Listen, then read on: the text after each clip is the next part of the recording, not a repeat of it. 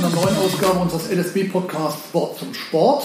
Heute dreht sich alles um ja, ein Reizsport, nämlich den E-Sport. Und äh, wir wollen heute klären, warum der E-Sport auch im Moment besonders interessant und wichtig ist für den Landessportbund bzw. seine Sportjugend. Und deshalb freue ich mich auf folgende drei Gäste. Ja, mein Name ist Hanno Krüger, Referatsleiter bei der Sportjugend NRW für den Bereich Kinder- und Jugendverbandsarbeit. Mein Name ist Miriam Langerlee, zuständig für die Projektkoordination E-Sport. Jens Wortmann, Vorsitzender der Sportjugend Nordrhein-Westfalen. Ja, herzlich willkommen, vielen Dank und äh, wir steigen gleich ein. Seit kurzem gibt es ein doch bundesweit schon fast beachtetes Modellprojekt. Es nennt sich ein bisschen sperrig Förderung von E-Sport als Angebot der außersportlichen Jugendarbeit im Sportverein. Erste Frage an Jens. Äh, warum ist dieses Projekt für die Sportjugend NRW und ja, für den organisierten Sport doch ziemlich wichtig? Ja, das Thema E-Sport und insbesondere die Frage, ob E-Sport eigentlich Sport ist, das beschäftigt uns schon einige Jahre und wird sehr kontrovers diskutiert. Äh, von Runden in den Vereinen, wo es äh, intensiv diskutiert wird, über die Landesebene bis in die Bundespolitik ähm, und auch teilweise im Rahmen der Koalitionsverhandlungen, wo ja die schwarz-rote Koalition reingeschrieben hat, dass sie E-Sport als Sport anerkennen möchte. Ähm, das hat im Sport auf nicht besonders viele Gegenliebe äh, gestoßen. Ähm, auch wir haben uns vor zweieinhalb Jahren kritisch positioniert und haben gesagt, in unserer Auffassung ist E-Sport kein Sport, haben aber auch damals schon gesagt, ähm, wir müssen aber auch zur Kenntnis nehmen, dass es Menschen gibt, für die E-Sport Sport ist und wir können niemandem sein individuelles Sportverständnis absprechen. Wir haben gesagt, für uns als Organisation ist es nicht ähm, und haben dann auch ein paar Dinge benannt, die wir am E-Sport durchaus kritisch sehen, über die wir auch äh, nach wie vor äh, durchaus kritisch denken, aber wo wir sagen, das ist etwas, was man vielleicht auch pädagogisch rahmen muss. Das ist unter anderem das Thema Suchtgefahr, das ist das Thema Glücksspielmechanismen, das ist bei einzelnen Titeln das Thema Gewaltdarstellung. Das ist äh, sicherlich auch das Thema Bewegungsmangel, das ist teilweise auch ähm, die doch sehr kommerzielle ähm, Orientierung von Teilen des E-Sports, all das sehen wir auch nach wie vor kritisch, aber wir nehmen eben zur Kenntnis A, viele junge Menschen und das Sportfonds sind für einen Jugendverband und nehmen die Interessen junger Menschen und ihre Selbstorganisationsbedürfnisse ernst, sagen, wie sehen das anders, ähm, die wollen wir ernst nehmen, denen wollen wir einen Resonanzraum bieten und wir nehmen auch wahr, dass viele Vereine sagen, sie sehen da schon eine Chance, nochmal Zielgruppen zu erreichen, die sie bisher nicht erreichten oder auch ähm, junge Menschen äh, zu binden, die vielleicht für ein regelmäßiges Sportangebot nicht mehr zu erreichen sind, die dann zumindest im Verein zu halten und sie als Verein weiter in Kontakt zu halten. Oder auch, weil Vereine sagen, naja, wir wollen Schritte in die Digitalisierung gehen und da ist E-Sport vielleicht ein Ansatz, wie wir das mal ausprobieren können, ähm, aber eben auch nur einer von vielen. Und ähm, wir haben gesagt, gut, das wollen wir jetzt alles schaffen. Wir sehen nach wie vor Dinge, die kritisch sind, aber wir wollen einen pädagogischen Rahmen schaffen. Weil wir nehmen wahr, junge Menschen wollen das im Sportverein machen, das wollen wir ernst nehmen. Wir sehen, Vereine haben Interesse. Dann gibt es die Kritik und das bringen wir so, insofern zusammen, als dass wir sagen, wir wollen in diesem Projekt einen sicheren Rahmen entwickeln durch Beratung der Vereine, durch Qualifizierung, damit wir die Organisationsinteressen der Menschen ernst nehmen können, ähm, die Bedürfnisse der Vereine etwas auszuprobieren ernst nehmen können und sie dabei unterstützen können und das aber in einem Rahmen, den wir auch pädagogisch und politisch vertreten können. Prima. Hanno, du bist ja als Referatsleiter die Umsetzung von Projekten äh, gewohnt, von größeren. Was ist die Herausforderung, die besondere Herausforderung an diesem Projekt jetzt für die Sportjugend? Also für mich persönlich an erster Stelle ist die Herausforderung, dass ich eigentlich ein Nicht-Gamer bin. Also jemand, der mit äh, Spielen zwar groß geworden ist, aber noch mit Bewegungsspielen und wenig mit Computerspielen. Das ist aber für mich gleichzeitig die Chance, vollkommen neutral daran zu gehen und tatsächlich ähm, zu schauen, was sind denn überhaupt die Gelingensbedingungen im Sportverein. Unter welchen Bedingungen äh, können wir das mal ausprobieren? Weil es wird eben, äh, das was auch Jens gerade sagt, es wurde viel diskutiert, eigentlich schon fast jahrelang darüber, was E-Sport ist oder was es sein kann oder was es nicht ist. Und äh, wir als Jugendverband, das ist das auch, was Jens gezeichnet hat, wir müssen einfach zur Kenntnis nehmen, dass das ein riesengroßer Teil der Jugendkultur ist. Junge Menschen spielen und junge Menschen spielen jetzt eben durch den Weg der Digitalisierung immer mehr. Und unsere Aufgabe ist jetzt eigentlich, da offen ranzugehen und zu sagen, unabhängig von der Frage, ob das Sport ist oder nicht Sport ist, nehmen wir das als Jugendkultur wahr und äh, probieren das einfach mal aus. Mit allen Vor- und Nachteilen, die dahinter stecken. Aber wenn wir es nicht ausprobieren, wissen wir auch nicht äh, am Ende des Tages, ob, ne, ob, es sich eignet als Angebot oder als erweitertes Angebot in unseren Sportvereinen äh, für die Kinder-Jugendarbeit. Ähm, vielleicht auch nur als Freizeitangebot, was man einfach als Sportverein nebenbei noch zusätzlich machen kann, auch immer mit der Idee, dass wir mehr Kinder und Jugendliche äh, in den Sportverein bekommen, die vielleicht vorher noch nicht drin waren, weil man da jetzt E-Sports machen kann. Ähm, aber es hat auch die Chance, eigentlich den Jugendlichen eine Chance zu geben, die auf dem Sportplatz direkt vielleicht auf der Ersatzbank sitzen oder eben nicht so bewegungsstark sind, nicht so koordinativ am Ball oder einem anderen Sportgerät, aber vielleicht an der Konsole, weil sie gut daddeln können. Und das kann man möglicherweise eigentlich besonders gut auch mit Bewegung dann einherbringen. Also denen eine Chance zu geben, die in Bewegung nicht so gut sind, an der Konsole und umgekehrt, die an der Konsole gut sind, zu sagen, hier bewegt euch auch mal. Das kann man im Sportverein übrigens auch machen. Jedes gute Projekt braucht eine Leitung oder eine Person, die sich darum kümmert. Das ist deine Aufgabe. Ähm, wie sieht so ein klassischer Arbeitsalltag im Moment für dich aus bei diesem Projekt? Ich glaube, so einen ganz klassischen Arbeitsalltag gibt es noch nicht. Äh, liegt auch daran, dass wir gerade erst begonnen haben. Ähm, ich vielleicht auch vor, weil zumindest die Modellstandorte jetzt auch ausgewählt haben. Das heißt, aktuell ähm, stehe ich halt in Kommunikation mit den ausgewählten Modellstandorten. Da gibt es schon die eine oder andere Fragestellung. Ähm, wie sieht zum Beispiel die Hardware-Ausstattung aus, wie sie tatsächlich bekommen werden? Wie, wie steht es um das Thema Gemeinnützigkeit? Gibt es hier schon erste Ratschläge, die wir erteilen können? Ähm, da werden wir auch Beratungsangebote zu entwickeln. Ähm, wann genau kann man jetzt mit dem Start und der Übergabe der Hardware-Lieferung rechnen, sozusagen? Das sind so die ersten, also die ersten Themen, die da aufgeploppt sind. Und ansonsten trudeln noch super viele Anfragen auch über die Vereinswelt hinaus ein. Also unabhängig von den ausgewählten Modellstandorten. Zum einen sehr viele Vereine, die A, sich beworben hatten bei uns und abgelehnt wurden, aber trotzdem mitmachen wollen, unbedingt diesen Prozess begleiten wollen, weil sie sagen, das ist für sie ein unglaublich wichtiges Thema und sie möchten das gerne in ihre Vereinsstruktur fest integrieren. Ähm, und zudem Vereine, die die Interessensbekundung verpasst haben, rechtzeitig einzureichen, die sagen, oh, da haben wir aber was gehört und gibt es nicht eine Möglichkeit, tatsächlich mitzuwirken, wie kann das aussehen? Und über die Vereinswelt dann auch noch hinaus äh, weitere interessierte Akteure, die in irgendeiner Form Schnittmengen zum E-Sport sehen und anfragen, ob es eine Möglichkeit gibt, dass wir miteinander kooperieren. Ich würde gerne nachfragen, was erwarten wir uns von diesen zwölf jetzt gefundenen Modellstandorten? Was, was sollen die leisten in dem Projekt? Was ist deren, deren Aufgabe? Im Grunde genommen, ähm, ja, zu testen.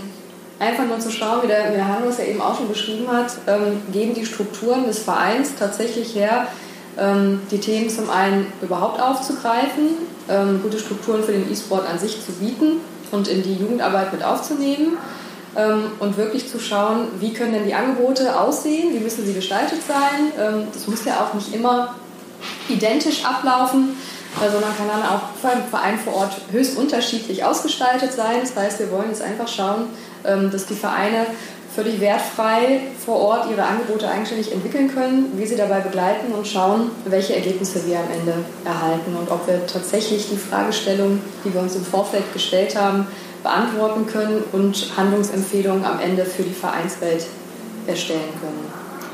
Ja, das ist dann quasi die erste Säule, die Vereine sind gefunden. Was äh, ist dann der nächste Schritt danach?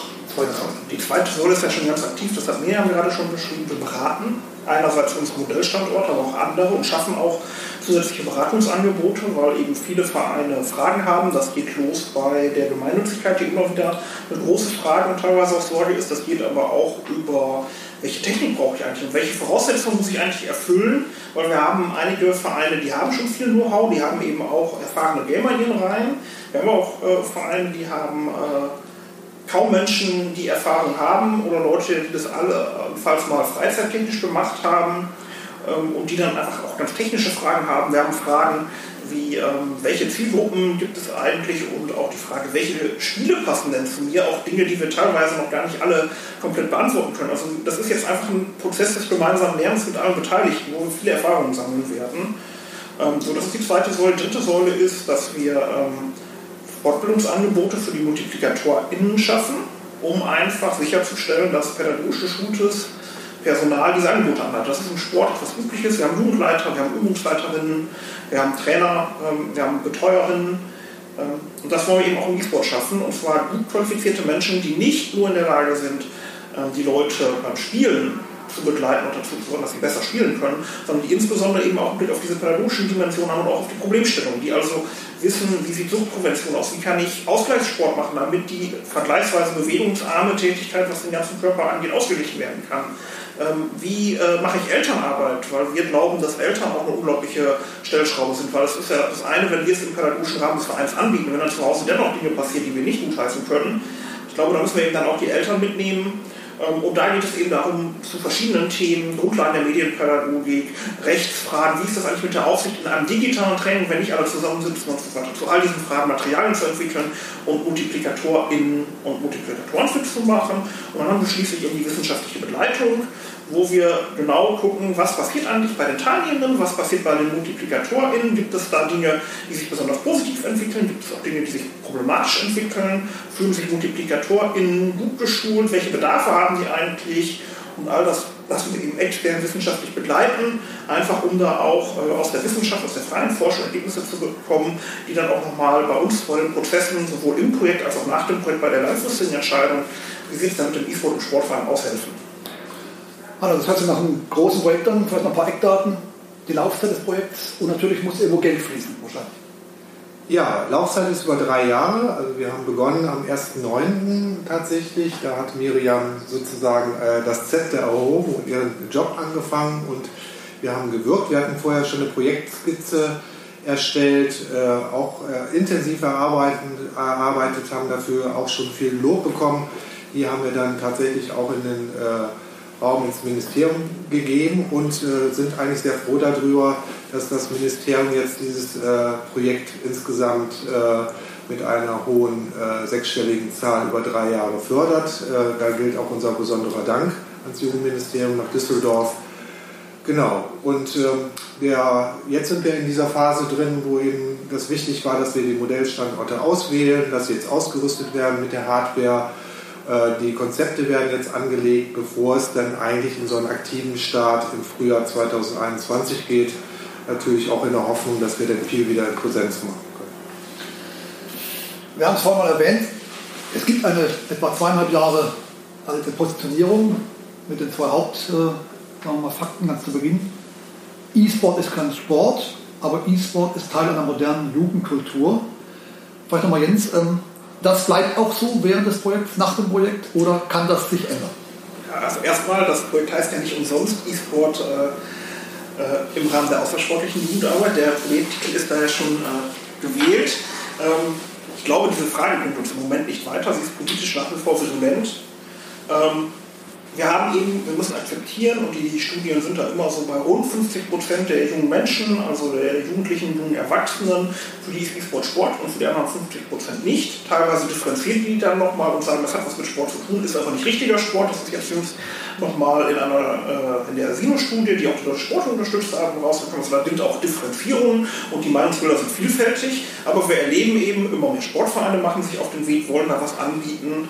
Ähm, und die Frage ist mittlerweile gar nicht mehr, ähm, also zumindest aus der Sicht des Jugendverbandes gar nicht relevant, sondern wir nehmen eben sowohl bei den Engagierten in den Vereinen wahr, dass sie da was machen wollen, wir nehmen bei den jungen Menschen äh, wahr, dass sie was machen wollen. Und das ist auch eine Besonderheit. Die letzten jugendkulturellen Phänomene, die in irgendeiner Weise was mit Sport zu tun haben, so die Skaterbewegung, die Surfer und so weiter, die Hip-Hopper, die sind jetzt alle, kommen die so langsam in den Sport, aber auch nur Teil, weil es jetzt olympisch ist und weil äh, man jetzt mal die Chance hat, zu Olympia zu kommen. Aber die ganzen Szenen sind ja tief zerstritten, weil die nie in den organisierten Sport wollen. Jetzt haben wir eine andere Szene, eine jugendkulturelle Szene, die sagt, wir wollen eigentlich in den Sport und der Sport sagt, das wollen wir aber gar nicht. Also das ist auch aus einer Jugendverbandssicht einfach hochspannend. Die Frage ist jetzt erstmal an den Rand gestellt. Wir haben jetzt mal drei Jahre Erfahrungen ähm, und dann ist jetzt einfach statt der Konfrontation, wo wir uns ständig auf Bühnen sagen, was wir alles nicht sind, gucken wir mal, was passiert, wenn es einfach gemeinsam denken und dann können wir diese politische Fragestellung am Ende immer noch mal diskutieren ähm, und da werden wir auch sicherlich weiterhin kontroverse Meinungen haben. Auch die Sport- und Bewegungswissenschaften sind da ja sehr unterschiedlich. Da gibt es die, die sagen, naja, das hat schon eine Nähe, andere nehmen das ab. Ich glaube, die Diskussion kriegen wir im Moment nicht gelöst, aber wir müssen eben auch anerkennen, diese Diskussion wird ein Stück weit von der Realität überholt, ähm, weil einfach die Leute sagen, wir möchten es trotzdem machen, unabhängig von der fachlichen Positionierung. Und eine persönliche Anmerkung, wir erleben ja gerade auch, dass die ersten Sportarten jetzt durch VR und AR gestützt werden, also im Rahmen der sogenannten Extended Reality stattfinden. Und da vermischt ja dann auch sich Computerspiel und Sport rein. Das heißt, die Grenzen verschwimmen auch immer weiter und äh, wie, inwiefern in fünf Jahren oder auch schon in drei Jahren die Grenzen da noch da sind, können wir im Moment gar nicht voraussagen bei der technischen Entwicklung. Ähm, die Positionierung bleibt erstmal, wir sind da nach wie vor fachlich der Meinung, dass es äh, eben kein Sport ist für uns, aber wir sagen, es kann eben seinen Sport unter all diesen Vorbedingungen und all dem, was uns eben auch zurückkommt, für seinen Platz im Sport fahren kann. Wie das übrigens für andere Phänomene auch haben. Also es gibt bei den Turnern eine lange Tradition zum Beispiel der Musik, äh, Turner Musikzüge, ähm, der Turner Blasmusik etc. Ähm, es gibt Leute, die fahren in Ferienlager, es gibt Gesellschaftsspielabende. Auch das ist eine Form von Spielen, die kein Sport ist, die in vielen Vereinen stattfindet. Also von daher, das, wir probieren das jetzt einfach mal aus, ordnen das in den Sportverein ein und stellen diese grundsätzliche Fragestellung äh, mal für die nächsten drei Jahre einfach hinten an und sagen, wir sammeln jetzt mal Erfahrung. Ja, kommen wir zurück zum Alltag des Projekts. Ähm, war es schwer, diese zwölf Vereine überhaupt zu finden? Ähm, und vielleicht äh, können wir auch ein paar Standorte oder Vereine einfach mal verraten. Wer ist denn da mit dabei ab sofort? Also ähm, wir waren uns selbst nicht sicher, bei wie viele Interessensbekundungen wir tatsächlich landen werden. Ich glaube, das hatten wir gesagt, zwischen 10 und 200 ist so alles mit dabei. Das war jetzt erstmal die, die erste Annahme. Ähm, am Ende hatten wir über 60 Interessensbekundungen vorliegen. Das heißt, ähm, im Grunde genommen doch eine sehr, sehr, ein sehr hohes Interesse, ähm, das sich da gezeigt hat, auch wenn man bedenkt, dass ja auch das äh, Ausschreibungsverfahren recht kurzfristig auch angelegt war. Ähm, insofern ja, hat uns das schon mal positiv überrascht. Ähm, die Auswahl, ich glaube, wir sind da ganz gut systematisch drangegangen. Also überraschenderweise hat sich das wunderbar aufgeteilt. Ähm, ich glaube, wir haben zwei Stunden ungefähr gebraucht, haben dann ganz in Ruhe geschaut, ähm, ja, nach welchen Kriterien wir das einsortieren möchten oder die Auswahl treffen möchten. Ich glaube, da haben wir auch ganz gute und sinnvolle gefunden. Und im Grunde genommen haben wir jetzt eine super Verteilung mit sechs Vereinen, die in Westfalen, sechs Vereinen, die dann im Rheinland angelegt sind, sechs Vereine, die Erfahrung haben, sechs Vereine, die noch gar keine Erfahrung haben,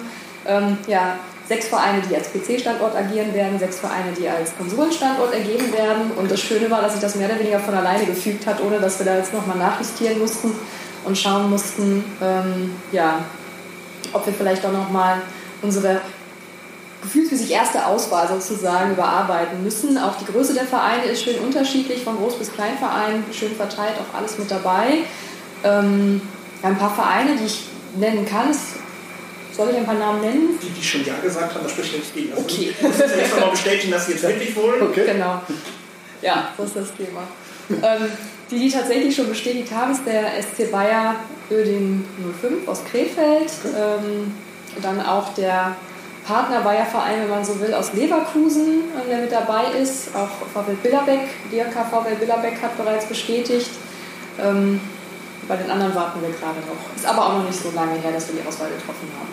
Äh, Hanno hat es zugegeben, ich auch. Ähm, ich bin kein Gamer, aber ich glaube, du kennst dich ein bisschen damit aus. Ähm, um welche Spiele geht es eigentlich, die jetzt konkret dann auch ähm, benutzt werden sollen, wo man diese Dinge dann auch mal alle konkret überprüfen kann? Wir haben uns für drei Spieletitel entschieden, ähm, auch unter der ja, wohlweislich sagen wir so, dass die E-Sport-Szene an sich oder die Vielfalt der Spiele, die im E-Sport angesiedelt sind, sehr, sehr groß ist. Ähm, damit wir in irgendeiner Form auch eine Vergleichbarkeit schaffen können zwischen den Vereinen, haben wir die Titel League of Legends, ähm, Rocket League und FIFA ausgewählt. Genau. Hallo, ähm, so ein Projekt geht ja nicht ohne Partner, es geht nicht äh, auch sozusagen im Verborgenen. Äh, ich glaube, wir haben schon so ein bisschen für positiven Alarm gesorgt. Was kann man denn dazu sagen? Also speziell kann der Jens das gleich gut beantworten, weil wir haben so eine hohe Anzahl von Partnern, äh, wie ich sie persönlich selten in einem Projekt erlebt habe. Aber das zeigt eigentlich so von meiner Einschätzung her ähm, die Bandbreite des Themas. Also von Medienschutzorganisationen mit reinzunehmen, natürlich äh, von der Steuerungsgruppe her das Ministerium und auch das Landesjugendamt. Ähm, aber äh, einen starken Partner eben jetzt mit der FH Münster, die die wissenschaftliche Untersuchung für uns machen wird und natürlich auch aus der E-Sport-Szene äh, als Partner, die wir auch mit reinnehmen. Und wir werden dazu unterschiedliche, ich sage jetzt mal, Gremien äh, und Resonanzgruppen einrichten, um eigentlich möglichst ganz viele daran partizipieren zu lassen, die an dem Thema erstmal grundsätzlich Interesse haben. Und wir haben es so gesteuert, dass äh, einige Organisationen näher an uns dran sind, mit denen wir dann auch öfters tagen und uns austauschen aber auch den äh, Sportvereinen speziell, die sich jetzt beworben haben und keinen Zuschlag äh, bekommen haben, die Möglichkeit geben, von den Erfahrungen, die wir machen, zu partizipieren und sie einzuladen, sich auszutauschen und möglicherweise auch mit eigenen äh, mit eigener Hardware trotzdem mitzumachen im Projekt. Also so offen haben wir es gestaltet. Aber jetzt ergänzt das mal um die Mitspieler im Projekt. Ja, also wir haben eben äh, Sportverbände mit drin, insbesondere die, die im E-Sport schon erfahren sind. Das ist in NRW insbesondere der Fußballverband, also der Westdeutsche Fußballverband äh, ist vertreten. Wir haben eben neben der FH Münster, die die wissenschaftliche Begleitung macht, auch ähm, die Deutsche Sporthochschule punktuell eingebunden und die TH Köln, also mehr, viel Wissenschaft. Wir haben die Medienpädagogische Fachgesellschaft, die GMK, also die Fachgesellschaft für Medienpädagogik und Medienpädagogikforschung im Boot.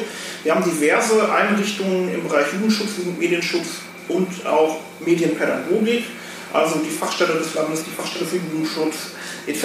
Wir haben eben die Selbstorganisation des E-Sports, also den E-Sport-Bund Deutschland, aber auch den Game, der eher so für die Veranstalter und die Unternehmen im E-Sport steht, also bilden auch die E-Sport-Szene ab mit den Vereinen und auch den im E-Sport, das gehört zur Realität dazu, eben auch vorhandenen Unternehmen, die es auch gibt. Ähm, und äh, dann eben auch nochmal so die politische Ebene, das heißt, neben dem Jugendministerium ist die Staatskanzlei beteiligt, ähm, haben also ein vielfältiges Netzwerk, binden relativ viele ähm, Organisationen ein und all diese Perspektiven, weil das Thema wird ja sehr stark diskutiert und immer wieder bilateral. Und ich glaube, dass die alle an einem Tisch saßen, ist auch bundesweit einmalig, dass wir eigentlich alle, die irgendwie was zu dem Thema machen, im Projekt mit dabei haben.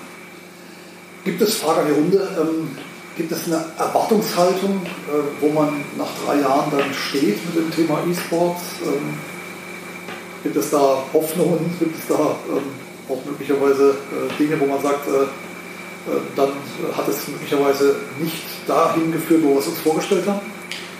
Also ich würde mal reingehen. Die Hoffnung ist, dass wir mehr wissen.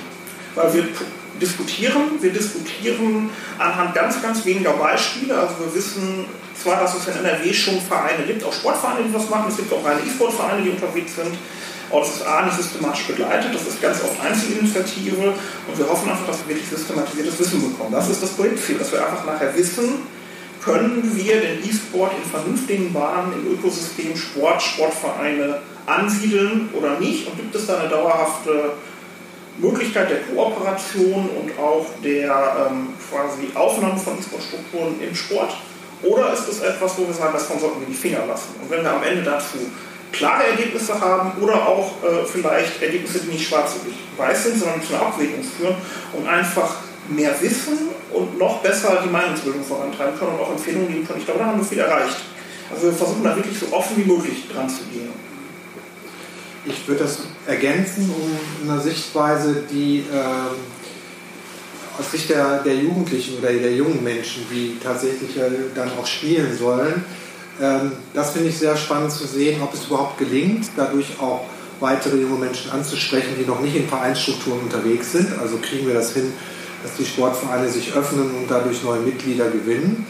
Ähm, und auch, ob die Vereinsmitglieder, die im Sportverein unterwegs sind, ähm, sich auf so eine E-Sports Konstrukt einlassen. Also ist das für die spannend, sich dann neben ihrer Sportart nebenbei noch zu treffen, möglicherweise, um dort äh, zu daddeln und zu spielen und das Ganze dann auch noch möglicherweise im Wetteifer, also ein Wettkampfsystem, was ja auch geplant ist, aufzubauen, das zu tun. Also die Perspektive von jungen Menschen ist da ganz spannend, weil ähm, wenn das gelingt tatsächlich, dass der Sportverein als so soziokultureller Nahraum plötzlich für äh, junge Menschen, die man ja schnell abstempelt und sagt, die spielen das alleine im Jugendzimmer oder im Keller irgendwo. Und da fehlt ja dieser ganze soziale Kontakt. Wenn das gelingen könnte, das in den Sportvereinen zu lagern, wäre aus meiner Sicht auf alle Fälle auch viel gewonnen. Naja, ich möchte noch in einen Punkt reingehen. Wir haben gehört, es geht auch um Beratungsleistungen. Was sollte aufgebaut werden, wenn das Projekt mal anläuft? Im Grunde genommen ein ähnliches System, äh, was wir selbst ja schon hier haben, das WIP, angelehnt ans WIP-System, wenn man so will. Also vor allen Dingen Fragen, die im Vereinsmanagementbereich auftauchen, ähm, sei es jetzt ganz spezifische Themen, aber auch wie Gemeinnützigkeit, Kinder- und Jugendschutzfragen. Was bedeutet das eigentlich, wenn ich die Thematik aufnehme? Was muss ich da alles genau beachten? Ähm, was bedeutet das aber auch als Chance für Mitglieder oder auch Mitarbeiter, wenn ich es jetzt mal erweitert im Rahmen von Ehrenamtgewinnung? Ähm, all das wollen wir mit dem Blick auf E-Sport sozusagen hinterleuchten und den Verein dann als Beratungsangebot zur Verfügung stellen. Welche Menschen sollen das dann tun? Sehr wahrscheinlich werden wir einen Referentenpool aufbauen, so ist zumindest der aktuelle Stand. Es kam schon der Wunsch auch aus den einen oder anderen NOen, ähm, dass wir das mit aufgreifen und schauen, dass wir wirklich Referenten aufbauen, die diese Thematik dann vor Ort sozusagen umsetzen können. Und wir haben gehört, wissenschaftliche Begleitung. Vielleicht können wir das noch kurz vertiefen. Wie soll die und wie wird die aussehen? Ja, das wird gerade erarbeitet und es geht im Prinzip darum, äh, zu gucken, ähm, also ganz vielschichtig, erstmal, was brauchen MultiplikatorInnen, welche Fragestellungen sind aus einer wissenschaftlichen Sicht sinnvoll, dass sie sich damit befassen, was ist aber auch der eigene Bedarf und dann geht es eben darum, welche Erfahrungen machen junge Menschen, wie erleben sie das E-Sport-Spielen, welche ähm, Dinge verändern sich vielleicht in ihrem Lebensalltag, aber das wird gerade konzeptioniert und da sind auch wir nicht die Experten, sondern das haben wir ganz bewusst eben, äh, um da auch jeden Anschein zu vermeiden, da findet dann irgendwie ein gewünschtes Ergebnis statt, sondern da sagen wir, das muss knallhart, extern, unabhängig beurteilt werden. Also wie verändern sich zum Beispiel Verhaltensweisen über Menschen? Lassen die sich positiv beeinflussen? Verändert sich das zum Negativen? Also Projekt erreichen, am Ende mehr zu Sucht oder ist das alles kanalisiert und die sind deutlich resilienter? Das wäre zum Beispiel so eine Frage. Aber es gibt eine ganze Menge Fragen. Auch wie reflektieren die eigentlich Rollenbilder? Weil wir wissen ja, dass im E-Sport oft sehr schemenhafte Darstellungen sind. Das geht bei Geschlechtscharakteren los. Ähm, etc. Wie reflektieren die das eigentlich und wie nehmen die das auch äh, wahr? Wie ist das mit äh, Subkulturen? Findet eine subkulturelle Orientierung statt? In der Gaming-Szene gibt es ja viele Teilsubkulturen, sei es die ähm, ganze Roleplay-Cosplay-Szene, also wo sich Leute auch verkleiden in Anlehnung an Spielfiguren. Kommt sowas damit eigentlich auch in den Verein? Also erschließen wir damit einfach nochmal neue Potenziale? Auch sowas werden wir eben beforschen oder wird erforscht, aber auch Fühlen sich Multiplikatoren geschult? Fühlen die sich jederzeit sicher? Haben die irgendwelche Dinge, wo sie sagen, da fühle ich mich gar nicht wohl, wenn ich das anleiten muss? Also ganz vielschichtig geht es uns eben darum zu gucken, was passiert auf der Ebene der Teilnehmenden, was passiert auf der Ebene der Multiplikatoren. Kommen wir von fast langsam wieder zum Schluss. Ähm, vielleicht noch eine Frage. Jetzt läuft das an, die Modellvereine werden ausgestattet mit Hardware, können loslegen. Das heißt, im nächsten Jahr können wir so die erste Zwischenbilanz ziehen. Wie ist das so vorgesehen? Anna. Ja, äh, das hoffen wir im Grunde genommen. Also, dass wenn äh, wir ab dem Frühjahr in die aktive äh, Phase eintreten und dann tatsächlich vor Ort ähm, erstmal die Anleiter und Anleiterinnen oder Betreuer und Betreuerinnen, die es ja auch für jeden Standort verpflichtend gibt, die auch als allererstes schulen, also mit den Thematiken, die gerade schon angesprochen worden sind, ist das der allererste Schritt. Äh, um dann äh, auch festzustellen, wie wird eine Struktur aufgebaut, unter welchen Bedingungen wird vor Ort gespielt. Gibt es einen Raum? Gibt es genug äh, Traffic in der Internetleitung, sage ich jetzt mal. Das sind ja alles so spannende Fragen, die wir tatsächlich nicht wissen. Und wir haben die Standorte ja auch gut verteilt über äh, Stadt und Land. Ähm, und dann irgendwann muss natürlich äh, auch dann vor Ort wirklich gespielt werden und solche Dinge dann gesammelt werden und Erfahrungen. Und das Zweite ist, und das kann die Miriam nochmal genau skizzieren, ist ja, dass wir auch ein Wettbewerbssystem aufbauen wollen, dass die äh, Modellstandorte dann, wie es in E-Sports auch dann äh, so gang und gäbe ist, auch gegeneinander quasi in Wetteifer spielen. Darf das noch als Ergänzung? Gerne, ja. Ob wir da jetzt schon in diesem, also im kommenden Jahr einsteigen, lassen wir uns mal überraschen, ähm, würde ich dann tatsächlich auch sagen. Also wenn wir die, die MultiplikatorInnen dann im Frühjahr, zumindest der Plan Richtung März und April, geschult haben, dass wir dann tatsächlich in die Praxisphase mit den Vereinen gehen und dann wird es abhängig davon sein, wie schnell können die Vereine tatsächlich Gruppen aufbauen und wie schnell kommen sie dann in den Austausch. Wir wollen ja auch eine Kommunikationsplattform einrichten, auch für die Vereine ähm, und auch alle anderen Interessierten, äh, wo es eine regelmäßige Möglichkeit geben soll, ähm, einfach auch die Erfahrungswerte, die vor Ort gesammelt werden, sofort zu teilen. Und dann hoffen wir in der Tat darauf und lassen uns überraschen, ähm, dass wir auch in Ligen- und Wettkampfbetrieb mit den, mit den zwölf Modellstandorten gehen können dann ein Vergleich in den drei ausgewählten Titeln stattfinden kann. Klingt sehr spannend. Äh, dann testen wir zum Schluss noch eure Spontanität. Ich gebe mir nochmal eine Mühe. Das Projekt Förderung von E-Sport als Angebot der außersportlichen Jugendarbeit im Sportverein ist ein wichtiges Projekt, weil, Hanno? Weil wir als Sportjugend Nordrhein-Westfalen die Doppelrolle haben als Sport, aber auch als Jugendverband und damit nicht nur einen Trend aufgreifen, sondern Bedürfnissen von jungen Menschen nachkommen. Miriam, es ist ein wichtiges Projekt, weil es die aktuellen Interessen der Kinder und Jugendlichen aufgreift ähm, und wir versuchen wollen, ähm, diese in einer ja, guten Umgebung, die die Vereinsstruktur ja auch bietet, ähm, ja, mit der Thematik nochmal auch systematisierter sich auseinandersetzen zu lassen und zusammenzubringen. Jens, weil? Weil wir statt äh, der vielen äh, Diskussionen und teilweise auch Spekulationen äh, der teilweise vielleicht auch übertriebenen Hoffnungen und der teilweise sehr schwarz gemalten Befürchtungen jetzt einfach mal echte Erfahrungen sammeln und einfach das mal ausprobieren und am Ende einfach mehr wissen. Dann sage ich vielen Dank, Miriam, Hanno, Jens. Die heutige Moderation hatte Frank Michael. Beauty, beauty, beauty. Beauty, beauty, beauty. Beauty, beauty, beauty.